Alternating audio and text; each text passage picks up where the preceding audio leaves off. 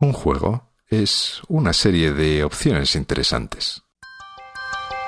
Sid Meier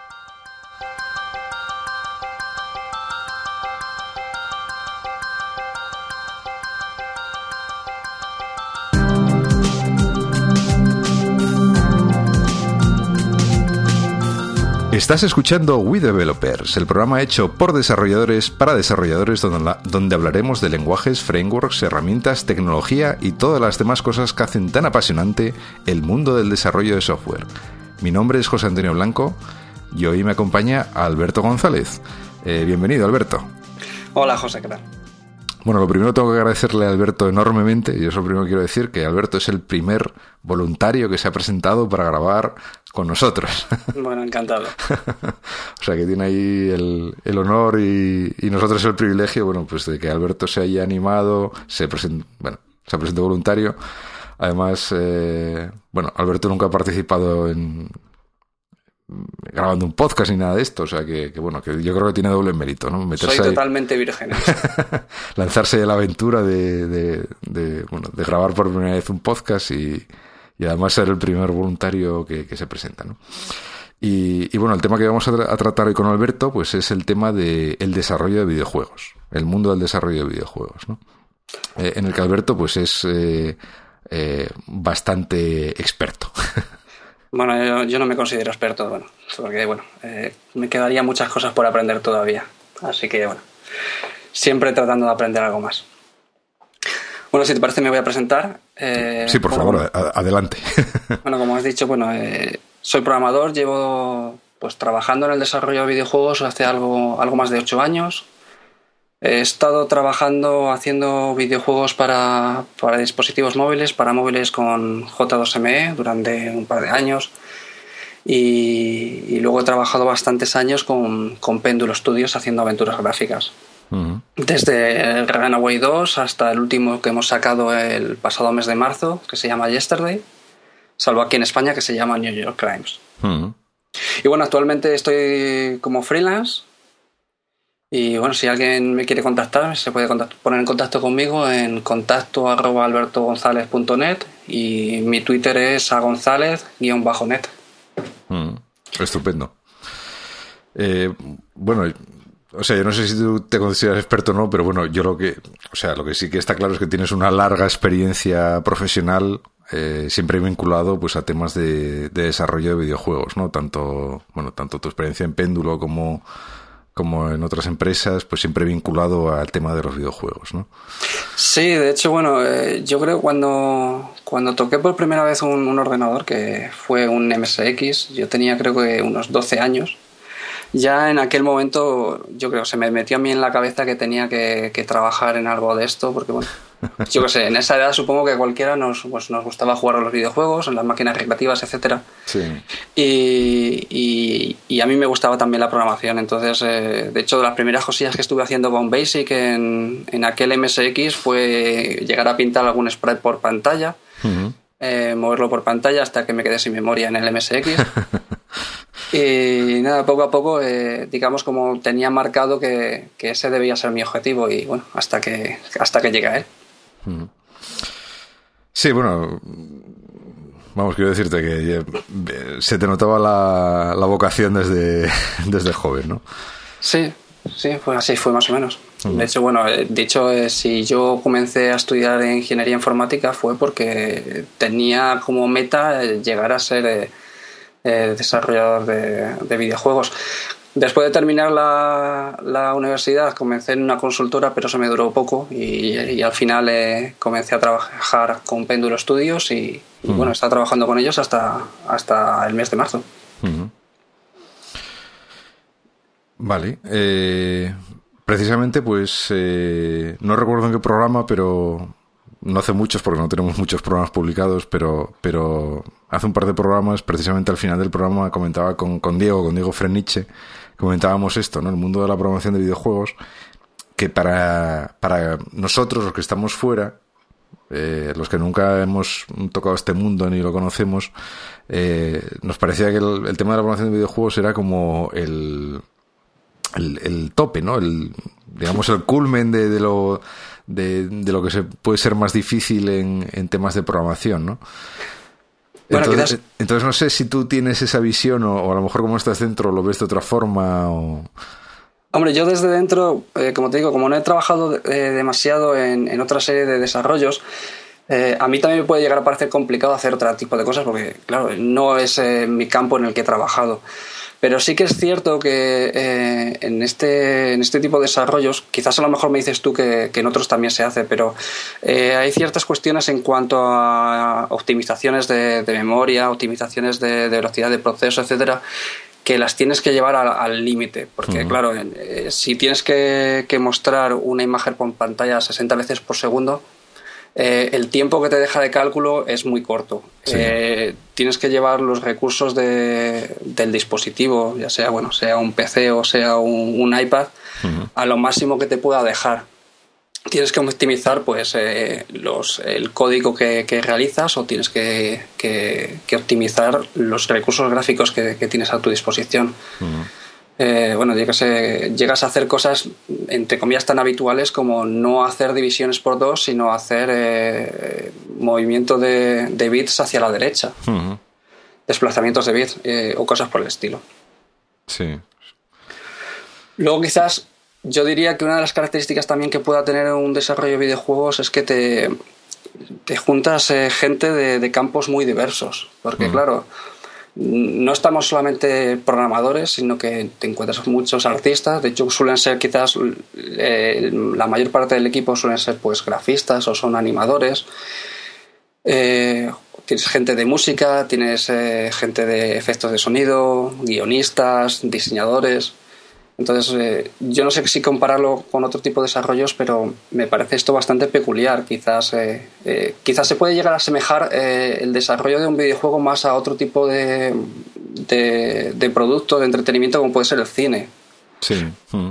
sí, de hecho yo creo que últimamente esa comparación está muy, muy de moda, ¿no? Sobre todo porque hay juegos de los grandes estudios que acaban con unos presupuestos dignos de superproducciones de Hollywood también. O sea que, que muchas veces mm, incluso hay películas que no sabes muy bien si la película la han hecho para, para promocionar el videojuego o viceversa. Sí, bueno, hay casos de, películas, evidentemente, que vienen, que salen del videojuego. Y hay videojuegos que recaudan, recaudan una gran cantidad de dinero, que se pueden mm. asemejar muchísimo a producciones cinematográficas. También es cierto que incluso eh, ciertos videojuegos llegan a utilizar las técnicas de, reconocimiento de movimientos a través de actores para luego plasmarlos en los videojuegos. Mm. Y, bueno, no es el caso de, de los videojuegos en los que yo he trabajado, pero, pero sí los existen, claro. Sí, sí, sí, sí. Y. eh, ¿cómo, dirías tú que es, o, bueno, eh, para los que estamos fuera, eh, como, como te decía, los que estamos fuera, pues que no, no vemos muy bien cómo es ese mundo. Eh, ¿cómo, ¿Cómo es el proceso de, creación de un, de un, juego de estos? ¿no? Porque como tú dices, tiene que bueno, pues imagino que el programador, el que la, persona que desarrolla el código y lo optimiza, como dices tú, hasta los límites del dispositivo donde lo estás ejecutando, evidentemente de una parte muy, muy importante, ¿no? Pero, pero claro, tan importante o más debe ser pues la gente que hace la parte gráfica, eh, pues no sé, que hace la historia o, que hace la música o tal. Entonces, ¿cómo se conjuga todo eso desde un principio hasta un final para, para poder sacar un producto, ¿no? Y, bueno, yo, te diría primero que suele ser eh, lo que diríamos un desarrollo ágil, porque no, no empiezas con unas especificaciones de proyecto al principio del mismo que vas a mantener hasta el final, porque bueno, eso no suele suceder en ningún caso. Entonces eh, se suele mejor empezar con una idea de o bien qué tipo de juego quieres desarrollar o un boceto del argumento. Bueno, en el caso de una aventura gráfica, pues tienes la idea de a lo mejor pues quiero que va a tratar sobre esto, tienes una trama argumental muy básica de cómo va a funcionar. Eh, empiezas a darle, ya empiezas a lo mejor a trabajar con los artistas que te van a, tú les vas a dar unas ideas, ellos te van a devolver otras, eh, te van a plasmar en el papel o a través de unos bocetos eh, un poco de la estética a lo mejor que va a seguir el juego, eso te puede dar otra vez otra serie de ideas. Sí, pero por, ejemplo, pero por ejemplo en el caso de una aventura gráfica, si quieres nos centramos más en este tipo de, juegos eh, eh, donde eh, precisamente la historia lleva una parte muy importante, ¿no? Eh, quiero decir, alguien, que, alguien tiene que definir un poco cuál es la historia, cuáles son los puzzles que va a haber a través de la historia, o eso se va, se va desarrollando sobre la marcha, o ya hay... Eso se va desarrollando durante el desarrollo del videojuego.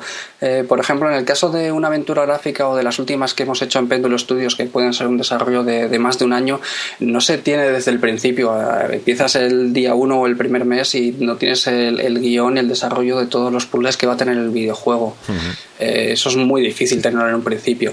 Tienes, digamos, una línea trazada, sabes cuál es el argumento principal que va a tener el juego, sabes eh, ciertas características que va a tener el juego, pero saber cuáles van a ser los puzzles es muy difícil. Si vamos a, por ejemplo, el caso de los puzzles de una aventura gráfica en las cuales vas a tener que tratar con un vas a tener que tratar eh, con personajes con los cuales vas a, vas a hablar, pues las conversaciones con las que vas a tener con los personajes no están trazadas desde el principio. Eso se va a ir se va a ir desarrollando a lo largo que, que se va haciendo el desarrollo del videojuego. Eh, o por ejemplo con los puzzles que vamos a tener que coger eh, tal objeto para eh, usarlo con tal otro, combinarlo de tal manera. Pues ahí tiene muchísimo, tiene muchísimo que ver el trabajo que hacen los artistas. Porque, bueno, el diseñador que va a hacer o que se le ocurre ese puzzle, hasta que no ve de alguna manera plasmado eso sobre en una pantalla cuál es el aspecto que va a tener a lo mejor eh, esa escena, pues no, a lo mejor no tiene constancia de, qué elementos mm, van a poder interactuar mejor. Entonces hay ciertos puzzles que van surgiendo según va, eh, se va desarrollando. Es como es algo vivo, que mm. empiezas a trabajar con ello y, te va devolviendo cosas.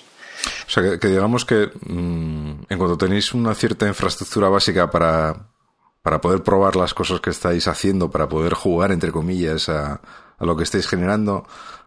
Digamos, eh, vais jugando a lo que vais generando para ver cómo resulta y de eso va saliendo un proceso iterativo, ¿no? Sí, exactamente, porque de hecho a lo mejor empiezas con una idea y ves que no funciona. Ya. Y dices, bueno, esto no, esto no queda bien, esto tal, y hay que, hay que cambiarlo. O, o a lo mejor tienes ideado un sistema fantástico de cómo van a funcionar las conversaciones, por ejemplo, y dices, no, esto no, no funciona, vamos a tener que cambiarlo y hacerlo de otra manera. Entonces, eh, es algo que va evolucionando, va evolucionando el juego a lo largo del desarrollo y, va cambiando. O incluso, por ejemplo, ahí a lo mejor eh, eh, el músico te viene con una banda sonora o, una, un tema fantástico que va, se va a meter a lo mejor al principio del juego y eso de repente te hace cambiar la idea y dices, pues vamos a tener que cambiar eh, la historia, vamos a desarrollar la historia de esta otra manera. hay un montón de factores eh, debido un poco también a, lo que decíamos antes, ¿no? Los equipos eh, vienen de disciplinas muy distintas, muchos son disciplinas artísticas. Entonces, un videojuego tiene un poco la, la unión de disciplinas más técnicas, que seríamos la parte de programación, con disciplinas más artísticas y, entonces se retroalimentan quizás un poco unos de otros. Hmm. Y, bueno, luego finalmente ese proceso, pues supongo que ya mm, tras muchas pruebas llegáis a un producto final, ¿no? Eh, supongo, que luego, cuando se va llegando al final, eh, digamos, probar todo el videojuego debe ser algo también complejo, ¿no? Porque normalmente suelen ser más o menos largos de realizar y, y probarlo todo debe ser complicado, ¿no? Sí, probarlo todo, eh, bueno, sí, siempre se está probando, luego siempre hay cosas que se tienen que probar, luego en nuestro caso nosotros realizamos una serie de testeos eh, dentro en casa y, luego la distribuidora realizará sus propias eh, pruebas más exhaustivas y sí, la parte de, de, corrección de errores puede ser grande. De todas formas, este no creo que sea una gran diferencia con otro tipo de desarrollos porque en fin, la, la parte de corrección de errores puede ser muy grande. Luego tienes, claro, el tema de, desarrollo, por ejemplo, para dispositivos móviles y la fragmentación existente. Bueno, entonces cuando yo trabajaba en, con J2M era, era, enorme. Eh, supongo que ahora mismo el, tema de desarrollo para Android puede ser algo parecido. Yo creo que no será tanto como, como, como lo teníamos nosotros con, con J2M, pero el caso del testeo en a lo mejor de bueno una cantidad de dispositivos muy grande pues lo hace hace el testeo también muy largo pero bueno hombre eh, la diferencia con otro tipo de desarrollos por ejemplo, de aplicaciones para, para móviles es que eh, las, las restricciones de pantalla, de cómo vas a diseñar los elementos en pantalla, quizás se hacen mucho más evidentes en un videojuego que es algo mucho muy visual que en otro tipo de aplicaciones. Entonces, eso lo puede hacer más diferente con otro tipo de desarrollos. Sí. El, eh, digamos, la introducción de este tipo de dispositivos, eh, bueno, tipo smartphones de pantalla táctil o tablets tipo iPad y tal, ha supuesto un cambio bastante, supongo que ha supuesto un cambio, mm, supongo importante en, yo veo dos aspectos, vamos, no sé si tú a lo mejor ves más, ¿no? Pero yo creo, por un lado, en, en, la potencia de los dispositivos, que no sé si es mucha o poca para lo que necesita un videojuego, pero que bueno, eh, pueden tener unas GPUs mm, razonablemente buenas, pero las CPUs tampoco son para tirar cohetes. Y, luego mm, eh, la forma de interactuar con el dispositivo es solamente, solamente con una pantalla táctil, ¿no? Entonces eso, el no tener mm, teclas, joysticks y cosas de esas también te debe limitar un poco en las posibilidades o hacerte replantear las posibilidades de interacción con el, con el dispositivo, ¿no?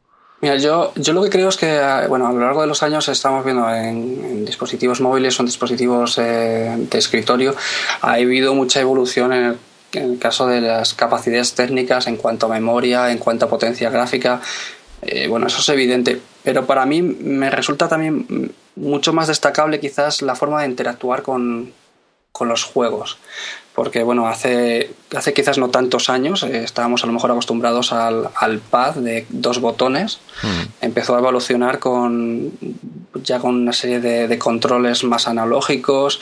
Eh, llegamos a las. Eh, teníamos el control de, ratón, teclado, ahora nos llegan las, las pantallas táctiles, tenemos el sensor de, movimiento que tenemos con, con el Wiimote de la Wii, hmm. nos llega Kinect entonces, a mí me parece muy, muy interesante la forma en la que podemos interactuar con el videojuego, porque eh, la forma en la que interactuamos con el videojuego va a hacer que el juego eh, sea completamente distinto. A mí me parece un error eh, pensar que hagamos un videojuego para, para un iPhone, que hagamos un videojuego para una pantalla táctil y, y, sigamos, sigamos pensando en cómo hacíamos los videojuegos cuando nos manejábamos con unas teclas eh, y el spray lo movíamos arriba abajo.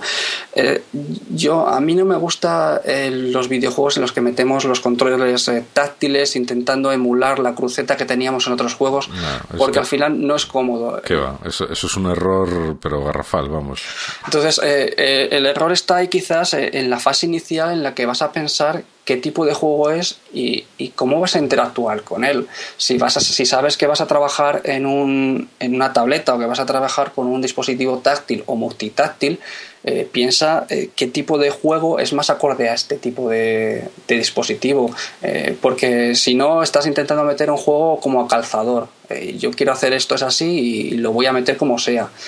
Y, bueno, vas a terminar el videojuego y, la gente a lo mejor te va a decir, bueno, está muy bien, es muy bonito, pero no me divierte, porque muevo el dedo por la pantalla y, pierdo los controles porque no sé dónde estaban. Hmm. Entonces, es algo que quizás eh, es un error de diseño inicial. Hmm. Sí, sí, bueno, que además un videojuego para ser divertido tampoco tiene que ser... Mm, súper complejo técnicamente, ¿no? No, y tampoco... Ni, eh, ni, de planteamiento siquiera. Yo me acuerdo eh, en el iPhone, uno de los juegos... Eh, bueno, digo el iPhone porque bueno, es el caso que conozco, ¿no? Aunque me parece que había... había muchas otras plataformas, pues había un juego que me parece que se llamaba Canavalt, que era muy simple, ¿no? Era un, tío que iba corriendo por, los tejados de los edificios y tenías que dar a la pantalla para que saltara cuando había cuando había un hueco entre edificios y cada vez iba más rápido y tal, ¿no? Mm, ese tipo de juegos de lo que diríamos de un solo botón los teníamos también a lo mejor en los, eh, en los juegos que se hacían para móviles eh, con, Java mm. y es algo muy sencillo que aprende el jugador muy rápidamente solamente tiene que dar a una tecla y eso no quiere decir que no tenga por qué ser divertido mm. tenemos eh, casos del estilo en, en, en iOS que, bueno, en lugar de utilizar una tecla, simplemente tienes que tocar una vez la pantalla. Eh, yo que sé, por ejemplo, a mí Tiny Wings me parece un juego fantástico. Simplemente es tocar la pantalla según cosas y es divertido. Y, mm. y, no tiene por qué ser complejo para que un juego sea divertido. Por eso también te decía un poquito lo de lo que ha evolucionado los recursos eh, técnicos. Mm. Y entonces sí, eh, claro, podremos tener juegos que requieran una gran cantidad de, recursos, eh, bien gráficos, bien de, memoria, para llegar a, unos límites mayores. Pero no es necesario realmente en todos. Según el tipo de juego, pues tendremos unas necesidades o tendremos otras. Mm. Sí, bueno, otro factor que, bueno, esto lo estábamos comentando eh, Alberto y yo antes de empezar a grabar, otro factor que, que yo creo que es también determinante en este tipo de, de nuevas plataformas que han surgido, eh, pues es eh, los nuevos canales de distribución que se han abierto, ¿no? El poder, el que una persona o un estudio relativamente pequeño eh, pues pueda publicar una aplicación en la App Store o en Google Play o en la tienda de Nokia o en la de Microsoft o en la que sea, de una forma relativamente simple y que, con eso pueda, pueda llegar a millones de usuarios sin, sin aparentemente más problemas de distribución, más que, que hacer que esos millones de usuarios conozcan su aplicación y se la compren, pues, pues claro, ha abierto las puertas a, a, un tipo de, de nuevos desarrollos eh, no solo en juegos, evidentemente, pero yo creo que sí, una, parte donde se ha notado mucho eh, ha sido en, en, el desarrollo de videojuegos. ¿no? A mí el tema de las distribuciones eh, a través de online me parece fantástico. Me parece fantástico porque lo que dices tú ha abierto la puerta a muchos desarrolladores que a lo mejor de, otra manera a lo mejor no hubieran podido. Lo, bueno, los kits de desarrollo para para consolas, las consolas típicas que bien podían ser de Nintendo o de Sony o de la que fuese, eh, no solo que son caros, que no cualquier desarrollador que está en casa que quiera probar suerte no tiene acceso, sino que tiene que pasar una serie de controles por parte de la compañía que no se lo va a dar a cualquiera.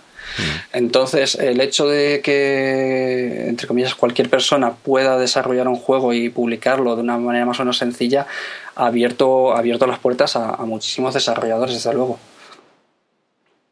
Sí, no, sin duda, vamos. Y yo creo que de ahí han salido, pues, eh, eh, pues muchos buenos juegos y muchas buenas aplicaciones, evidentemente, ¿no? Y incluso yo creo que los, los mayores éxitos de la App Store, pues el caso del libro es el Angry Birds, por ejemplo, que yo creo que es una de las aplicaciones, si no la más que, que se ha vendido en la, en la App Store de, de iOS, pues es precisamente un juego, ¿no?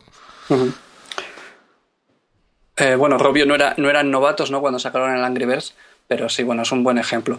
es el ejemplo de que cualquiera eh, ahora tiene la posibilidad de, de, llegar a, por lo menos, de, por lo menos de llegar al cliente. No tienes las limitaciones de, de los SDKs que te ponían las, los fabricantes de las consolas. Bueno, siempre teníamos la posibilidad, quizás, si queríamos hacer un desarrollo, un desarrollo indie, pues eh, sacarlo para PC, quizás. Era la, era la posibilidad sacarlo para PC, sacarlo para Mac y distribuirlo a través de una web que desarrollásemos nosotros mismos. Pero sin duda eh, el canal de distribución que nos abren estas eh, tiendas online eh, es muchísimo mayor. abre las puertas a los estudios indies de una manera que quizás antes no teníamos. Hmm. Y de hecho también, pues yo creo que es una forma de animar muchísimo a la gente que, que a lo mejor ahora esté más joven que esté considerando en meterse en este, en este mundo, de, verlo de más real quizás, de, a lo mejor hace unos años miramos para atrás y bueno, es que estaba todo más metido en grandes compañías con grandes inversiones de dinero o si no tenías un publisher que te fuera a publicar el juego, pues estabas un poco vendido.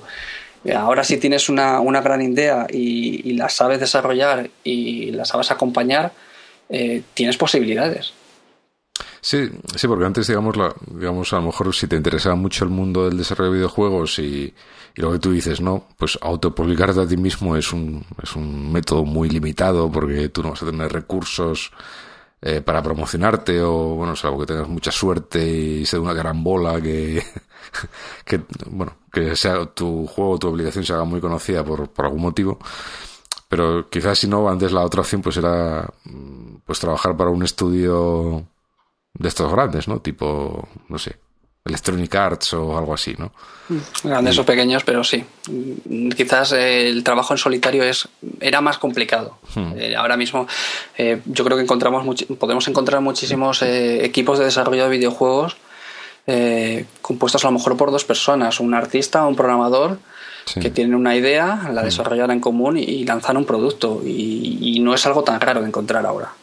No, no, que va, que va, que va. No, de hecho, bueno, quizás no en videojuegos, porque no, pero en aplicaciones incluso es, fácil encontrar un que sea un desarrollador solo, ¿no? Y que, que, digamos, pues a lo mejor la parte de diseño, la parte gráfica, pues la haya subcontratado a alguna empresa de diseño y le hacen los gráficos, los iconos, tal, y luego pues la aplicación y el código lo monta él y publica la aplicación así, ¿no? Eso, yo conozco casos y conocidos además, eh, en la App Store de, aplicaciones muy conocidas y con mucho éxito que se han hecho así y bueno, pues, pues es una forma viable también de hacer cosas, ¿no? Eh, luego, referente a la, parte técnica, eh, bueno, después de, haber planteado cómo es el, proceso de creación, luego, digamos, como programador, en la parte técnica, ¿qué, es lo que te hace falta? ¿no? ¿Qué es lo que más se usa? Eh, supongo que dependerá un poco de la plataforma y del tipo de juego, pero en términos generales, ¿cuál crees tú que es el, las herramientas que necesitas en el, para enfrentarte a, a un desarrollo de este tipo? Bueno, lo primero, si te quieres dedicar al, desarrollo de videojuegos, eh, un poco quizás es la motivación, la pasión que te, que te, que te lleva realmente al desarrollo. supongo que si estás interesado en ello, la tienes. Hmm. Entonces, eh, quizás, eh, bueno, conocimientos matemáticos son bastante importantes en el desarrollo de, videojuegos. En cuanto a lenguajes, quizás el más utilizado es el C y el C. De hecho, bueno, por ejemplo, en los juegos que hemos estado desarrollando con Péndulo Studios, pues la gran base está en C, en C++ y bueno, de hecho es compatible perfectamente con, con Xcode y, portarlo a plataformas en, eh, como es iOS y otra serie de plataformas de, consolas, etcétera, etcétera, también eh, principalmente son C y C++. A mí me hace un poco de gracia escuchar a lo mejor a ciertos eh, estudiantes de ingeniería informática actualmente que que ven como con malos ojos el C o el C++, cuando para mí, para mí lo que yo me dedico es la base y, y para mí es, hombre, si vas a hacer juegos para Android, eh, eh, tendrás que programar en Java. Hmm. Pero para mí la base es el C y el C++, y de hecho es un lenguaje en el que me encuentro muy cómodo trabajando. Eh, tienes que también, claro, el C que te da la posibilidad de utilizar los punteros, por ejemplo, como a ti te dé la gana, que está mucho más limitado quizás en Java, eh, tienes que ser consciente de cómo lo estás utilizando. A veces eh, estás apuntando a cosas que realmente no es el tipo de dato, pongamos, que con el que partías, pero tú sabes lo que estás haciendo. Que a lo mejor otro tipo de lenguajes como es Java, a lo mejor te lo limitan más porque son más tipados. Hmm. Entonces, sí, en este caso, respecto a los punteros, me gusta eh, me gusta siempre traigo a una cita de cinematográfica y es un gran poder conlleva una gran responsabilidad. Entonces, claro, los punteros, vale, sí, puedes hacer muchas cosas, pero claro, tienes que ser consciente de lo que estás haciendo o, vamos, o te meterás en, en Exactamente, pero cuando, ¿no? Pero cuando llegas al momento en el que tienes que optimizar ciertas cosas o que tienes que tratar eh, datos de determinada manera, eh, yo sí, cuando he estado trabajando en Java con, con J2ME lo, echaba en falta. y, cuando estoy trabajando con C me encuentro, no sé, me encuentro mucho más a gusto. Sí, además, eh, y yo creo que esto, sobre todo en las primeras versiones de Android, suponía un problema que es que, mm, digamos, mm, yo tengo sensación, ¿no? En C siempre sabes eh, en todo momento lo que estás haciendo, lo que la máquina está haciendo, ¿no? En cambio, en, en, Java, y, bueno, en Java, en cualquier entorno que tenga un recolector de basura, un garbage collector de estos, mm, nunca puedes estar seguro de en qué momento va a entrar el recolector y te va a parar tal. Entonces, yo recuerdo que en las primeras versiones de Android, ahora creo que lo han solucionado o lo han solucionado parcialmente en las últimas versiones, porque han cambiado la forma de que el recolector funciona. Eh, había juegos que, que tenían problemas porque se paraban en, entrar al recolector y, claro, en ese momento el, el, bucle del juego no, no, no recibía no recibía atención mientras el recolector estaba a lo suyo y, claro, el juego pues iba a saltos, ¿no? Sí, eso es algo que a nosotros nos, de hecho nos ha pasado haciendo juegos para J2ME, mm. según el móvil en el que se ejecutase podía llegar a suceder, claro, no tenías el control de gestión de memoria como quizás lo podías tener de otra manera con, con C y sí, estabas un poco pendiente del recolector de basura que no tenías todo el control que quizás desearas tener en según qué momentos y según con qué dispositivos estaba, estabas muy limitado, sí, mm. por el lenguaje en este caso. Sí, y bueno, Claro, es, en, otras plataformas como, como C, que claro, llevas tú la carga de gestión de memoria y tienes que preocuparte de ese tipo de cosas, pero a cambio puedes escoger cómo hacerlo en el momento que, más te interese, ¿no? O distribuirlo de la forma que quieras o, lo que sea. Sí, yo estoy usando un, tipo de dato que ocupa 8 eh, bytes y, bueno, yo voy a cambiarlo por este otro tipo de puntero a otro tipo, de, porque yo sé que es lo que voy a hacer y lo quiero cambiar así y déjame, déjame a mí con lo que voy a hacer que, sé lo que hago. Sí, sí, sí. y bueno, eh, yo, yo, tampoco entiendo lo que, lo que tú comentas de que los bueno, de que la gente pues desprecia un poco C. Yo tampoco lo entiendo, ¿no? Porque a mí me parece un, no sé, un lenguaje básico. Además, una vez que sabes C, pues mm, pasarte a otro lenguaje no es, o sea, no es tan complicado, ¿no? Yo creo que desde C puedes ir muy fácil a, bueno, pues a C++, a Objective-C, a Java, incluso JavaScript, vamos, entre comillas, ¿no? Pero bueno, tienes una base de, de programación estándar que luego te sirve para, para irte a otros lenguajes con, con, con, que se supone que son que te dan más facilidades que el propio C, ¿no? Mm. Hombre, yo lo puedo entender si lo que estás viendo mientras que estás estudiando en la universidad es eh, las ofertas de mercado laboral y, te encuentras que gran parte de las ofertas son, son en Java, gran mm. parte. Entonces, supongo que si tienes la vista en eso, eh, de alguna manera estás como descartando, no sé si conscientemente o inconscientemente, otros lenguajes que a lo mejor te parezcan más arcaicos o, o más antiguos, pero el, C, eh, en el caso de desarrollo de videojuegos, eh, para mí es el, número uno de los lenguajes. no, diría lo mismo de C, pero bueno. no, tengo tanto cariño a C. bueno, ya digo, se utilizan los dos, tanto en C como C. Bueno, y aparte del lenguaje, o sea, tenemos C, ¿vale? Que es, digamos, como la herramienta básica y, ¿qué más? ¿Qué más te puede hacer falta? Bueno, eh, aparte del lenguaje base, necesitarás seguramente un, un framework un SDK con el que trabajar. O bien te lo haces tú mismo, quién sabe. Eh, yo qué sé, yo cuando empecé a hacer cosas eh, profesionalmente no, pero sí que hace, hice mis primeros videojuegos durante, durante mis años en la universidad y yo traté directamente con DirectX en aquel momento. Entonces, eh, bueno, pues tienes una librería de funciones que te da acceso a una serie de, de características del equipo, de la pantalla principalmente, pero también tienes del sonido, tienes de los controles para poder hacer, por ejemplo, un joystick o cualquier otra cosa que, necesites. Y, eso es una serie de librerías, pero necesitas una funcionalidad. Una funcionalidad que te diga, bueno, pues que voy a, pintar un sprite en pantalla que va a tener una serie de animaciones. Eh, estoy hablando, por ejemplo, en el caso de 2D.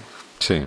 Entonces, o bien te lo curras tú mismo el, eh, el, el motor, digamos, del juego, que bueno, yo lo hice en su caso en, en para DirectX, también me hice mi motor de juego eh, cuando hice mi primer videojuego para J2ME, que por cierto quedé en segundo lugar en un concurso con este primer videojuego. Y también me hice yo mi propio, mi propio motor para presentar, por ejemplo, eh, unas, un, un, fondo de un escenario que está compuesto a través de una serie de tiles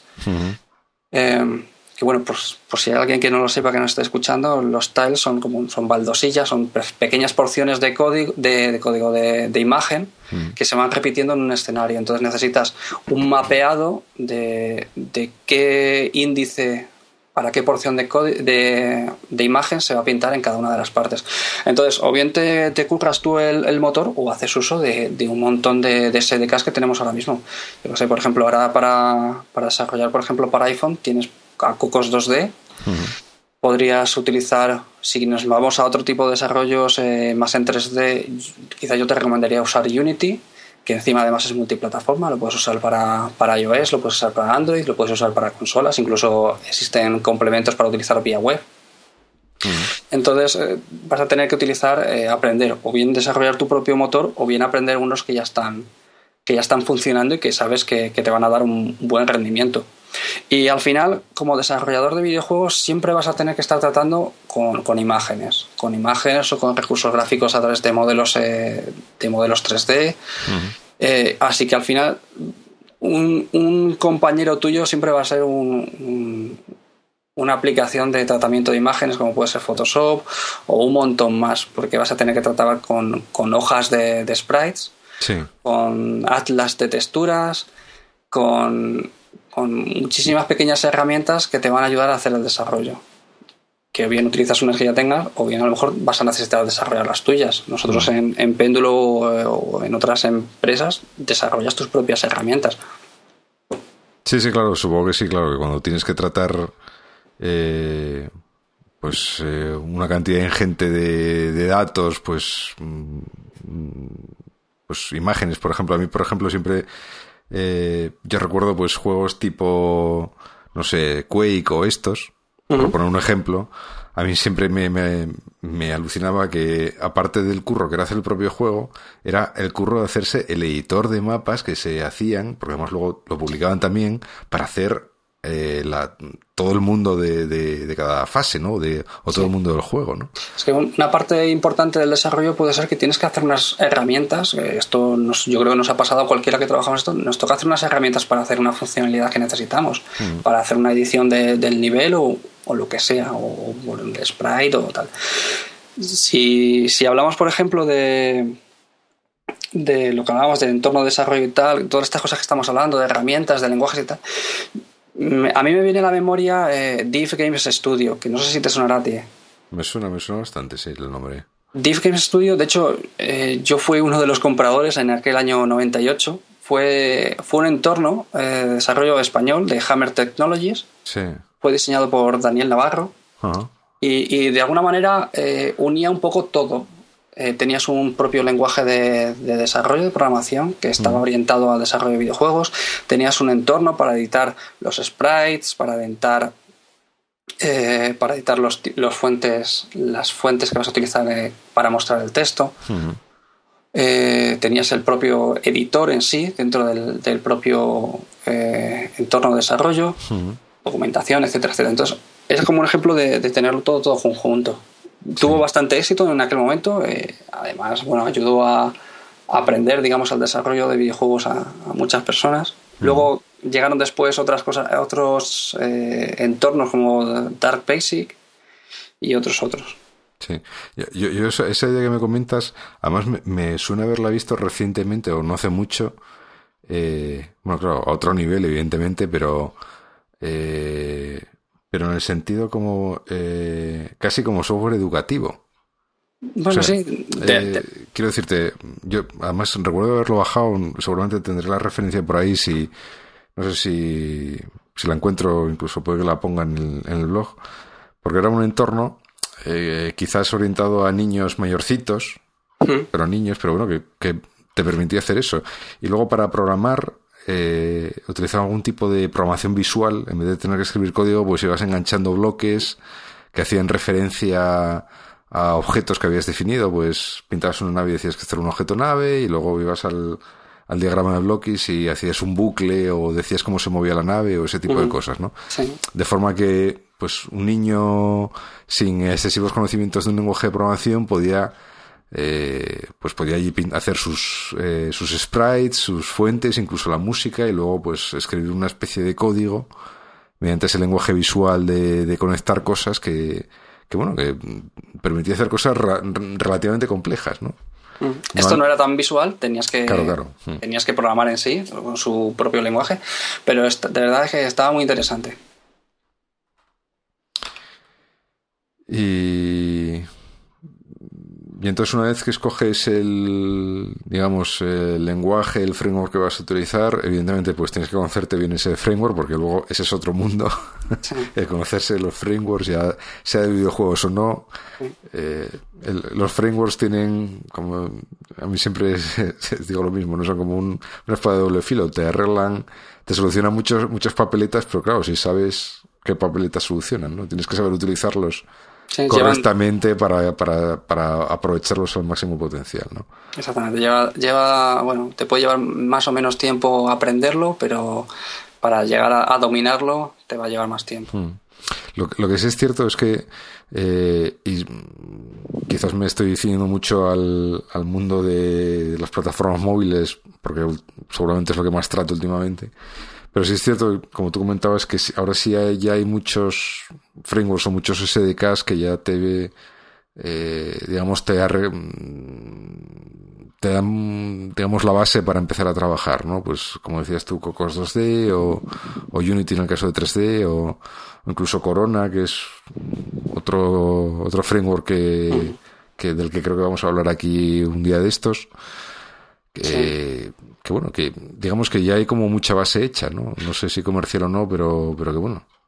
Bueno, desde luego, si, si, lo que quieres es comenzar a aprender, tienes bueno, infinitamente más documentación y más posibilidades que cuando yo empecé moviendo un spray por pantalla con un MSX hace 20 años. Entonces, eh, eh, bueno, está muy bien. Tienes eh, documentación, tienes un mogollón de, libros disponibles en, a través de Amazon. Además, ya tenemos nuestra propia tienda aquí en España que te sirve los libros que puedas encontrar en Estados Unidos.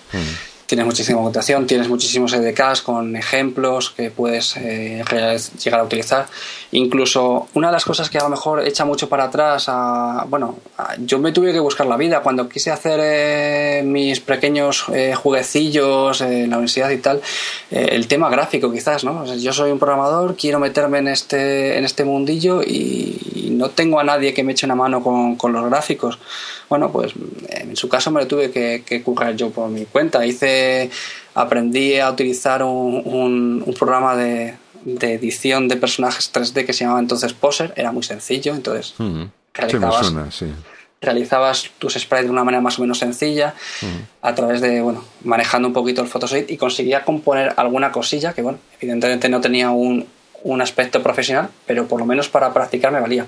Ahora tienes el caso de determinados eh, entornos, como puede ser Unity, que tiene esa exposición, han puesto una tienda como para poder eh, llegar a comprar, en algunos de hecho son gratuitos, eh, modelos, imágenes o audio para que puedas integrar en, tu, en tus propios juegos. Entonces, a la hora de empezar a aprender y a la hora de meterte un poco en, en este mundo, ya por lo menos tienes esas cosas que a lo mejor de otra manera, siendo un programador, te echa un poco más para atrás.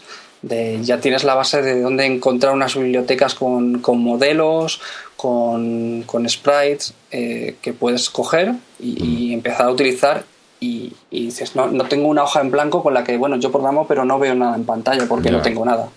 Sí, sí, claro, que tienes que, aparte de cubrir la parte de programación, tienes que cubrir también la parte artística, ¿no? Efectivamente, es quizás, eh, bueno, a mí me costaba en su momento, claro. Eh, dices, claro, estoy yo solo quiero probar a hacer algo, pero esto no solo es algo que escriba información y, en pantalla, necesito algo visual. Sí, yo es que, no sé, yo, mm, yo no conozco ningún buen programador que sea buen diseñador y viceversa, ¿no? Yo creo que, que se utilizan mm, canales cerebrales diferentes de alguna forma y, y, si te dedicas o si eres bueno en una cosa, no eres, puede ser aceptable o razonable en, la otra, pero no de, no bueno realmente, ¿no? Entonces, al final necesitas, y, y yo creo que eso, bueno, no pasa, hoy en día, eh, sobre todo en, eso de las, en esto de las aplicaciones móviles se nota mucho que, lleva mucho componente de diseño gráfico y de diseño de interfaz de usuario y tal, y que la gente valora mucho esas cosas, ¿no? Entonces ya no, muchas veces, lo que te digo, no, no basta con ser buen programador, necesitas alguien que te, que te solucione la papelita del diseño, bien sea porque lo subcontrates o bien sea porque tienes un, socio o, ese tipo de perfil en tu empresa, ¿no? Sí, efectivamente. Si una aplicación digamos, de, que fuera del entorno de los videojuegos es muy importante el diseño, eh, cuanto más en un videojuego, ¿no? Que te tiene que entrar todo por la vista y, que tienes una cantidad, bueno, lo que te decía, a lo mejor en el equipo, si tienes un equipo de, de 20 eh, personas trabajando en un videojuego, eh, seguro que hay más artistas que, programadores, mm. porque la carga gráfica que puede tener un videojuego es más grande. Entonces, el poder salvar ese es el primer miedo con ya tengo una librería eh, de, de, objetos con las que puedo utilizar para, por lo menos para hacer mis pruebas iniciales, eh, es algo que, está muy bien. una curiosidad, mm, hablando, volviendo un poco a los lenguajes de antes, que se me acaba de ocurrir ahora la pregunta. Eh, ¿Alguna vez habéis tenido que bajar más, más abajo del lenguaje C? O sea, llegar a trabajar en ensamblador porque había algo que había que optimizar mucho, porque era crítico. Eh, en mi caso no, pero también te digo, claro, los juegos en los que yo he trabajado, bueno, por ejemplo, todas las aventuras gráficas, no son los juegos que mayor recurso haga de que mayor uso intensivo haga del hardware que, en el que se está ejecutando de hecho eh, los de hecho los usuarios que juegan con aventuras gráficas eh, no son los que se compran el último modelo la última tarjeta gráfica para jugar a un juego mm, es otro es otro tipo de de sector. Sí, es otro perfil de jugadores. Es otro, sí, exactamente. Es otro perfil en el que no va a tener la última eh, tarjeta gráfica porque no le hace falta, porque él dedica el ordenador, por ejemplo, para otras cosas y, mm. le gustan las aventuras gráficas y lo aprovecha y juega aventuras gráficas. Entonces, no, en nuestro caso no, ha llegado a ser así. Eso sí, pero optimizar el código a nivel de C sí que lo hemos tenido que hacer. Mm. Eh, porque, bueno, las cargas, eh, los recursos gráficos. Un, una cosa de la que nos ha pasado es que sí que hemos tenido que optimizar, por ejemplo, el tamaño de, de, los recursos. Eh, nosotros en la aventura gráfica tenemos muchísima cantidad de, de recursos gráficos en, cuestión de, fondos, de animaciones y de vídeos. Muchísimo. Entonces, a lo mejor solo en vídeos eh, nos llega a ocupar 3 gigas de, de, capacidad de disco. Sí, sí, sí, sí.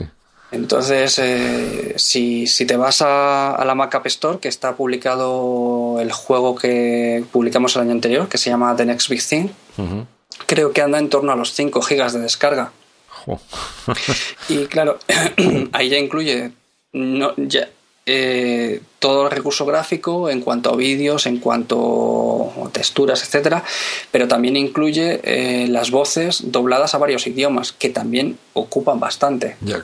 No, en ese caso es normal, claro, que porque esos recursos no se pueden eh, digamos, disminuir de tamaño más allá de un límite razonable. Mm. Sí, bueno, una de las cosas que tuvimos que llegar a hacer en un momento fue separar, bueno, Mm, separar el vídeo del audio en, según qué condiciones. Es decir, no mm. podíamos meter, eh, digamos, cuando utilizamos un formato de vídeo, eh, bueno, muy utilizado en videojuegos, en este caso nosotros utilizamos Bing SDK, que es un SDK eh, exclusivamente para reproducir vídeo. Es multiplataforma y bueno, se utiliza en muchísimos juegos. Y inicialmente incrustábamos el audio dentro del propio vídeo y lo que tuvimos que hacer fue sacarlo de ahí para, para poder luego ya eh, en tiempo de ejecución enlazar el audio con el vídeo y, ahorrarnos bastante cantidad de, espacio. Sí, sí, no, desde luego, evidentemente cada, luego cada plataforma o cada, cada juego pues tiene sus retos y tal, ¿no? Pero bueno, era más que nada una curiosidad, ¿no? Porque supongo que una de las ventajas de, de, hacerlo en C es que el C, una de las grandes ventajas que tiene es que luego sí es bastante portable o razonablemente portable entre diferentes plataformas. ¿no? Mm. Sí, de hecho el, el código que se utiliza, yo te diría que un 80% del código, yo creo que más, eh, es común para en los juegos que hemos llegado a desarrollar nosotros, es común tanto para PC como para Mac como mm. para iOS. Mm. Sí, que al final pues tienes que escribir una parte del código para interactuar, eh, digamos, con el sistema operativo y con los métodos de entrada del sistema operativo y tal, pero que pero que luego lo que es el motor del juego en sí a lo mejor es prácticamente el mismo. Sí, luego tienes, hay una serie, lo que hablábamos antes de decisiones de diseño, de, del tipo de control que vas a hacer de no mostrar eh, la cruceta en la pantalla como, como, modo de entrada de, control. Entonces, eh, si tú desde el inicio piensas que lo vas a desarrollar un juego para, digamos, dos tipos de plataformas distintas, que uno se va a utilizar un ratón y otro se va a utilizar una pantalla táctil, hmm. haces una serie de consideraciones al inicio para que luego cuando, cuando ya tengas el producto terminado eh, no digas esto, esto chirría porque no se ha pensado bien desde el principio. Sí. Entonces esas consideraciones sí que se tienen que tener un poco en la cabeza al principio y, luego ya funciona todo bien. Bueno, ya para, ir cerrando, eh, ¿qué consejos darías tú a, alguien que se quiere iniciar de forma profesional en este mundo de desarrollar videojuegos? ¿Cómo crees que son los primeros pasos o qué recomendaciones darías a alguien que quiere empezar? Mi consejo es que, ellos mismos hagan su juego. Da igual, cualquiera. El más sencillo, sea un Arcanoid, sea un Tetris o sea el que se le haya ocurrido. A mí, bueno, a mí soy un poco cazurro, se me ocurrieron hacer cosas más complicadas y me puse a hacer un videojuego de lucha tipo Final Fight. Pero eh, da igual, elige una plataforma, bien sea un PC, sea un Mac o bien ahora tienes unos dispositivos táctiles que es fantástico porque puedes desarrollar sobre ellos y mostrarlo, te vas a, te vas a la calle y se lo puedes enseñar a cualquiera en el bar. Sí. y, y utiliza un SDK el que te parezca más apropiado. Tienes muchos en el mercado, tienes desde Cocos 2D para hacer algún 2D o tienes algo mucho más complicado que es Unity. Y lo importante al final es que hagas algo, que, que, que lo lleves a la práctica, que empieces y que lo termines. Porque, bueno, he oído hablar muchos desarrolladores, eh, bueno, muchos desarrolladores que empiezas al principio con mucha ilusión y te quedas a medios. No, mm. no, empieza y acábalo.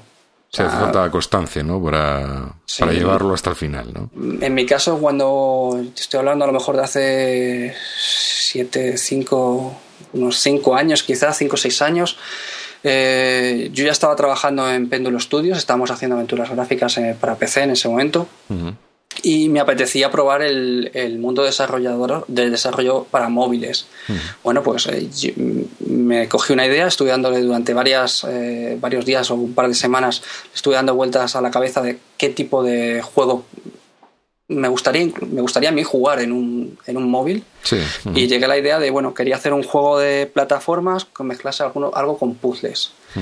Y de ahí salió Ralph and Violet, que es un juego de este estilo, que bueno, me inspiré también un poco quizás en The Lost Vikings, no sé si te sonará.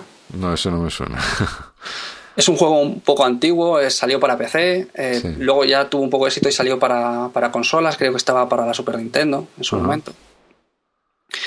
Y, bueno, un poco de constancia, eh, conseguí convencer a un amigo grafista por eso es bueno tener un amigo grafista que se encarga de los gráficos. Sí, en este caso sí. Entonces eh, nos pusimos él y yo, eh, nos pusimos a desarrollar el juego y bueno, en los ratos libres los que teníamos, en tres meses lo acabamos. Nos pusimos una meta, y luego, entre medias llegó la posibilidad de apuntarnos a un concurso, así que nos apuntamos a un concurso, cumplimos plazos y lo entregamos a concurso y quedamos segundos en el concurso. Entonces, eh, de, no tener ninguna experiencia anteriormente en desarrollo para plataformas móviles, incluso yo creo que ni Java, pues eh, lo importante es bueno, ponerte una meta y, hacerlo. Y bueno, eh, hay muchísima información fuera. O sea, tienes muchas páginas web, tienes eh, revistas, tienes libros, la documentación está ahí, lo que te hacen falta son ganas. Sí, sí, sí, está claro, está claro. Que, vamos, hoy en día además es lo que tú dices, ¿no? Que información hay a raudales, ¿no? De, cualquier plataforma de desarrollo que escojas o, que, o de la que tengas en ese momento. Si tienes un iPhone, pues para iPhone, si tienes un Android, para Android. Y, y que lo importante es empezar.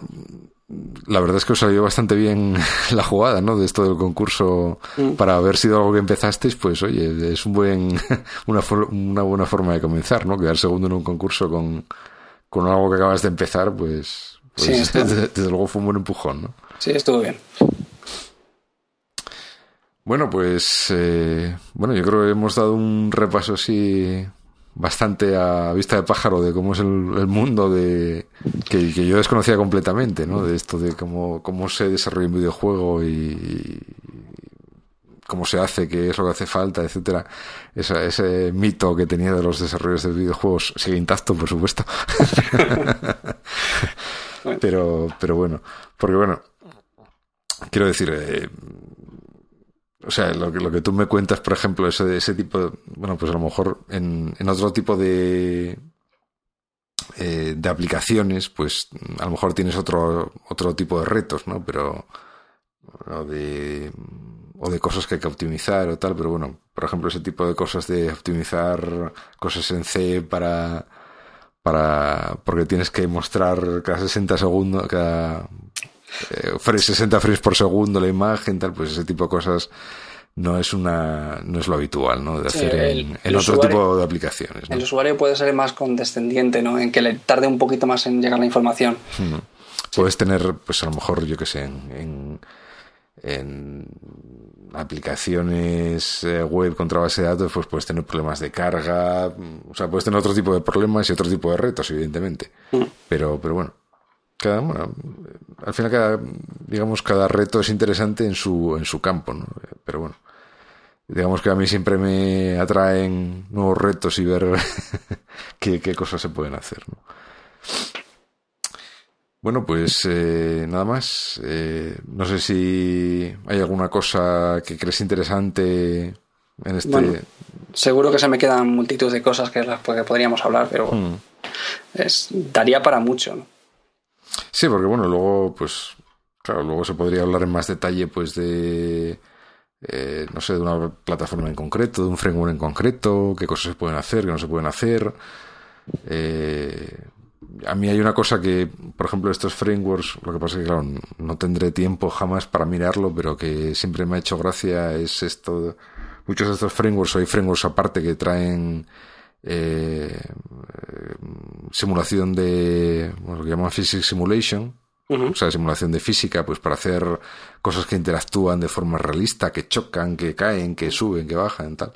No sé por qué a mí eso siempre me ha, me ha llamado la atención, ¿no? No sé si para hacer un juego o simplemente pues para experimentar con ello, ¿no? Y en los últimos años es algo que cada vez está más de moda. Y que, que, bueno, se ve últimamente en muchos juegos, se ve que utilizan ese tipo de, de interacciones realistas, ¿no? Eh, incluso de muchos juegos es la base de la mecánica. Sí. Entonces, bueno, pues es un tema que, que no sé por qué me, me, ha llamado siempre la atención. Eh, pero bueno, eso, como, como decía, pues eh, ver los temas en más profundidad, pues bueno, pues se daría ya para un programa o, o 20, ¿no? si nos ponemos a, a examinar en detalle, en detalle cada cosa. Bueno, pues nada, eh, agradecerte una vez más que te presentaras voluntario. Encantado. Que, accedieras a grabar conmigo. Eh, desde luego aprovecho para invitarte para el futuro, si en el futuro pues mm, quieres hablarnos de algo más en detalle o de otro tema o, de lo que te venga, te dé la gana. Cuando quieras. Porque no tiene por qué ser este, explícitamente de videojuegos. Me parece muy bien, cuando quieras. Hmm. Entonces estás invitado. Y, bueno, yo creo que por nuestra parte nada más. Eh, sí me gustaría comentar que nunca me acuerdo de comentarlo en ningún programa y que y, que este me prometió que lo voy a comentar, que es que evidentemente para todas las entradas del podcast tenemos una entrada en el, en el, en el blog donde además normalmente ponemos pues algún enlace a que hacemos referencia eh, de lo que hemos hablado en el programa y que también haya habilitado un sistema de, comentarios con esto de Discas, con lo cual si queréis dejar algún comentario de lo que hemos comentado en el programa o de lo que sea o cualquier otro tipo de comentario pues que está a vuestra disposición para, eh, para comentar ahí lo que queráis. Y nada más, eh, agradecerte una vez más, Alberto, que hayas venido, que nos hayas acompañado. Y espero tenerte pronto por aquí otra vez. Cuando quieras. Encantado de haber estado aquí. Venga, muy bien. Eh, y nosotros nos despedimos ya. O sea que eh, nada más. Hasta el próximo Video Developers, que espero, espero sea, sea pronto, porque hemos dejado un paréntesis un tanto largo entre el anterior y este, pero bueno, tengo ahí unos cuantos en fila para grabar, o sea que creo que va a haber unos cuantos programas eh, en, los, este mes, próximos meses, creo que vamos a retomar un poco el ritmo de publicación y, y tengo ahí en cartera unos temas bastante interesantes. Ahí a ver, creando un poco de hype. O sea que nada más. Venga, un saludo. Saludo.